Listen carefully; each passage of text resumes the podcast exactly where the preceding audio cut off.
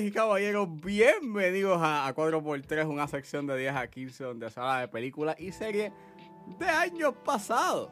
Yo soy Ángel y en este episodio voy a estar hablando de la película puertorriqueña del 2008 titulada Talento de Barrio. Talento de Barrio está disponible para comprarse en DVD en Amazon, pero también la pueden conseguir en YouTube. Así que si es hora de regresar al pasado y recordar, es porque 4x3 acaba de comenzar.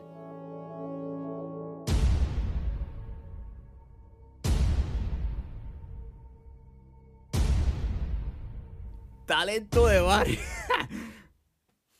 ¿cómo voy a hacer este review en serio? Seriedad. Talento de barrio. Es una película dirigida por José Iván Santiago, aunque en la película aparece que fue codirigida por George Rivera. Pero si buscas en IMDb y en Wikipedia, aparece solamente de crédito o aparece con el crédito de dirección José Iván Santiago. Y esta película fue escrita por Ángel Sanjurjo, por George Rivera, está basada en una idea de él, y Edgar Soberón Torchia, que él hizo trabajos adicionales en el guion.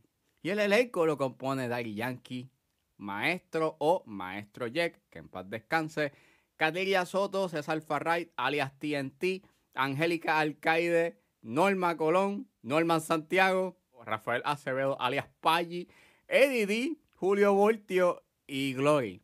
Y esta película trata sobre un joven narcotraficante que se enamora mientras se enfrenta a la disrupción de los hombres de su ganga y la oferta de ser un reggaetonero. Disclaimer, esta película tiene un alto contenido violento, tiene temas de violación, pedofilia y hay un consumo de drogas, por lo cual sugiero discreción. Yo imagino que ustedes se estarán preguntando, Ángel, ¿qué rayos tú haces hablando de talento barrio? Pues fíjate, este, muy buena pregunta. Este, si ustedes llevan tiempo escuchando este podcast, pues han notado de que he hablado de, vamos, de las películas de Mission Impossible, de las películas de Christopher Nolan y este mes como que quería cogerlo un poco, quería cogerlo suave y quería hablar de películas puertorriqueñas. Y yo dije, pues contra, ¿qué películas puertorriqueñas yo puedo hablar? o sea, yo puedo hablar de Antes que cante el gallo, del silencio del viento, de Mal de Amores, de cualquier, de, de, de alguna película de Transform, pero no. Vámonos por una película que marcó una generación y que hasta el sol de hoy es memeable y todavía sigue siendo un meme por ahí. Also, vi Talente Barrio como una manera de calibrar mis papilas gustativas críticas, porque como llevo pues dos semanas cubriendo el Fantasia Film Festival y me ha gustado muchas cosas, pues como que necesitaba ver una película cuestionable en términos de calidad. Así que pues, eh, Talente Barrio. Coincidentemente, eh, en esta semana Talente Barrio cumple 15 años de haber estrenado en Puerto Rico y en los Estados Unidos. Bueno, en los Estados Unidos eh, estrenó más, más adelante, pero aquí estrenó en agosto 14. Y pues, ah, hay que remontarnos a el 2008. Yo estaba en la elemental para ese entonces cuando salió Talente Barrio. Y yo me acuerdo de que, pues, había empezado, había empezado sexto y yo me acuerdo que mm, mis compañeros de clase de la escuela elemental estaban, estaban todos como que, talente barrio, hacho, yo la vi. Como que el hecho en que la, de que nosotros estábamos pompeados por una película de Daddy Yankee, donde aparece con pistola y hay tiroteo, en ese entonces nos parecía algo cool. Uno, siendo niño, es impresionable. Muchos de los compañeros escuchaban reggaetón, que pues, diablo es súper cuestionable, pero anyways, la cosa es que todos estábamos pompeados por querer ver esta película mm, y, y, para ese entonces era bastante complicado ver la película porque pues, estaba bien, estaba todo vendido, pero este eh, yo la fui a ver con mi mamá, esta es una tremenda película para verla con toda la familia y,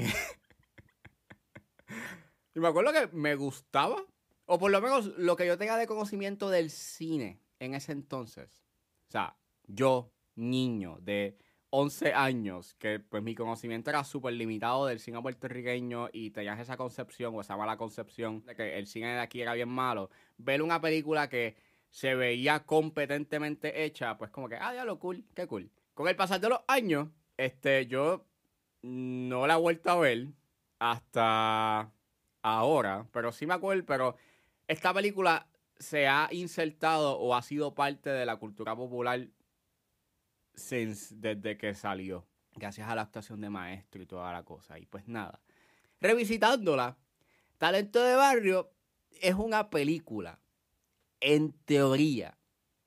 Y digo que en teoría porque narrativamente esta película carece de cohesión.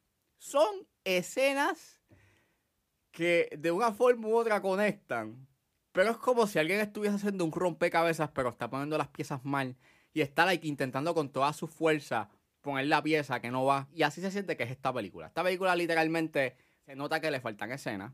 Eh, está evidenciado porque si ven como que los trailers de Talento de Barrio, hay un, hay un específico que literalmente enseña momentos de diálogo y escenas que no están en la película.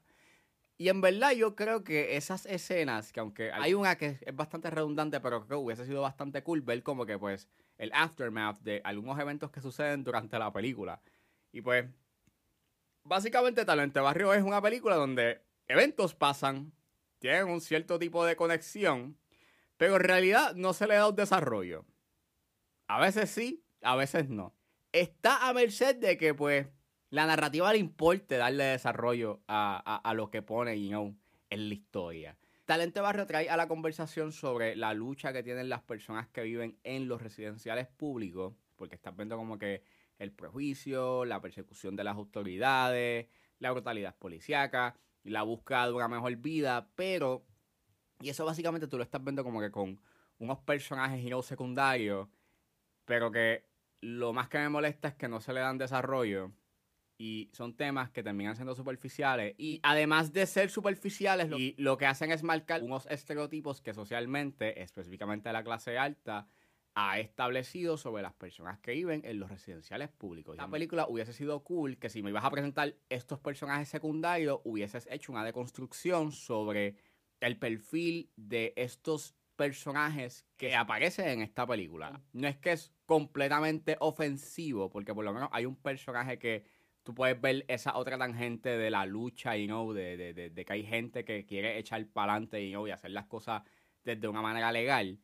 Pero aún así, es bastante ofensivo lo estereotipado que termina siendo you know, algunos de estos personajes porque no les dan desarrollo y terminan siendo, pues, eventos que están para rellenar la narrativa de la historia porque esta película pudo haber sido fácilmente una película de una hora o una hora y veinte. Yo sé que algunos van a decir, pero Ángel, es una película donde está, donde el actor principal es Daddy Yankee. Tú no puedes pedirle, tú no puedes pedir una pieza contemplativa sobre la condición humana. Y es como que, I mean, sure, ok, fine, pero mi problema está en eso, eh, eh, es, en que si vas a ponerme esos temas en la película, pues explóralo, por lo menos.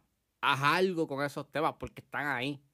Básicamente es Daddy Yankee haciendo su versión de 8 Mile. Pero si tú entras a la página de Rotten Tomatoes y ves lo que y ves los reviews de Talente Barrio, hay un específico que me llamó mucho la atención, que lo escribió Joseph John Lanfear de Slant Magazine, en donde él dice, y cito, This is a richest the richest story.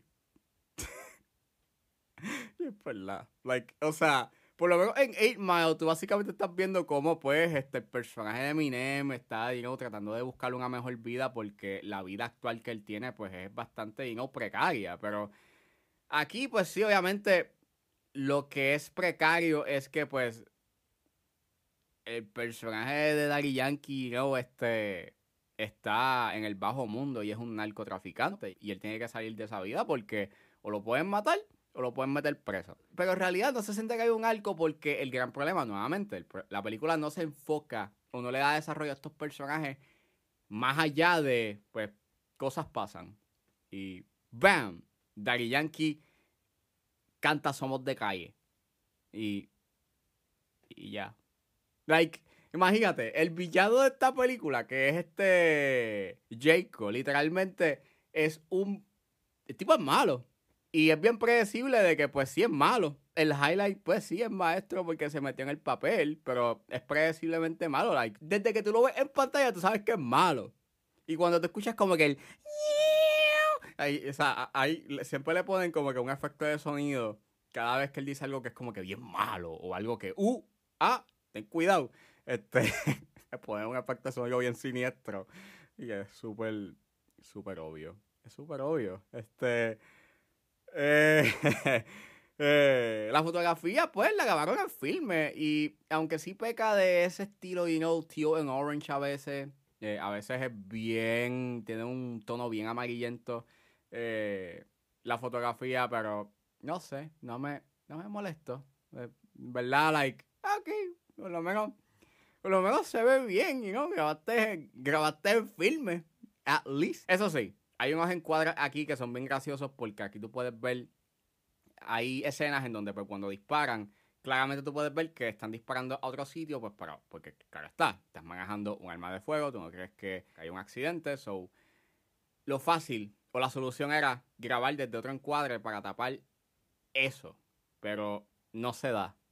Al igual que aquí tú puedes ver cómo disparan una metralleta Like, Daddy Yankee dispara una metralleta después de recargarla. Pega como cinco tiros. Y después saca una pistola.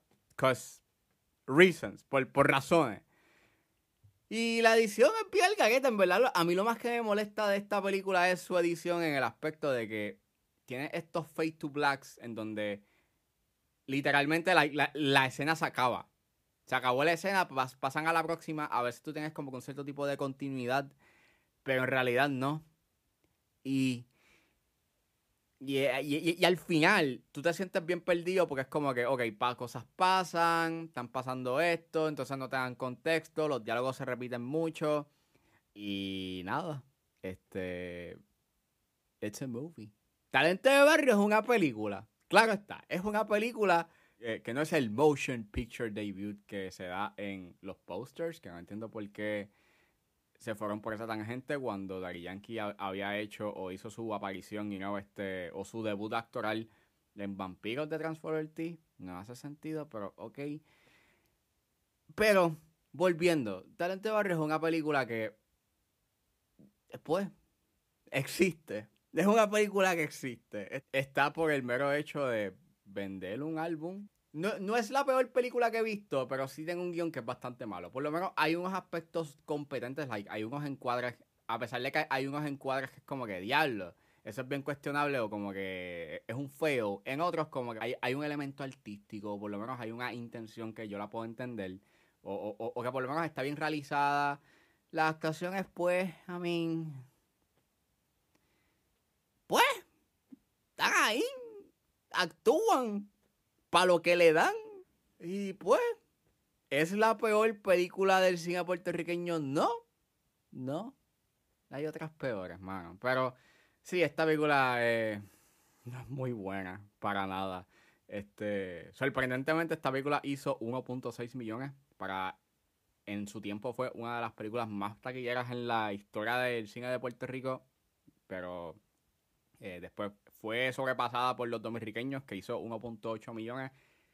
Eh, según un artículo que leí, que estaba pues este, reseñando eh, ese, ese logro, aunque tenían pronosticado que iba a ser 2 millones aproximadamente, entiéndase los dominicanos, pero me imagino que sí, me imagino que llegó a ese, a ese objetivo.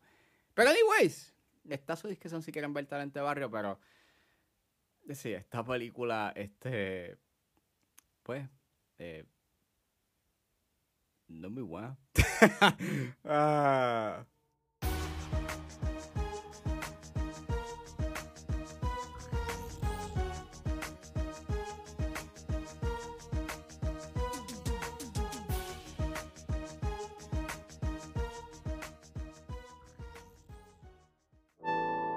Bueno, esto fue todo en este episodio de a 4x3. Espero que les haya gustado. Suscríbanse a mis redes sociales. Estoy en Facebook, Twitter e Instagram, juanles.pr.